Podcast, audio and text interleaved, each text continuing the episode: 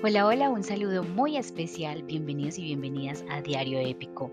Hoy vamos a hablar un poco sobre los colores y yo creo que todos sabemos que los colores nos evocan una serie de sensaciones y está inevitablemente relacionado con nuestros sentimientos y con aquella experiencia que nosotros hemos obtenido de nuestro entorno físico, cultural e histórico y por este motivo es que asociamos a los colores con alguna experiencia de vida, por eso decimos es que eh, me gusta el rojo para el tema del amor, me gusta el amarillo porque me pone alegre.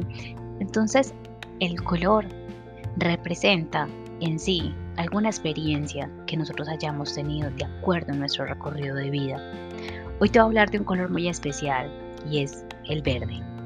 El color verde es asociado fácilmente con la naturaleza, es el color de los árboles, de la mayoría de las plantas y por eso representa el mundo natural, la ecología, la tranquilidad. Es un color refrescante y es también muy ligado a la fertilidad.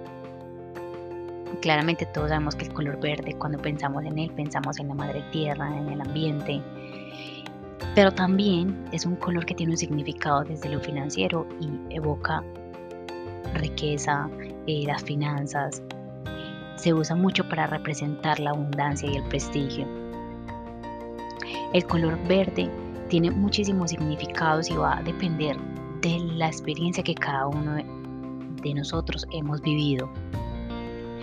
Es por eso que hoy quiero invitarte para que conectes con este color, con el color verde, un color que nos evoca tranquilidad, un color que nos evoca naturaleza, armonía, seguridad, también lo podemos ver como refrescante, como crecimiento, como incluso juventud.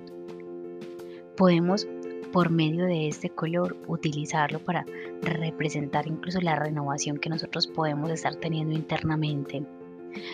Hoy te invito a que evalúes cuáles, en qué lugares de tu espacio tienes el color verde y tú cómo sientes ese color.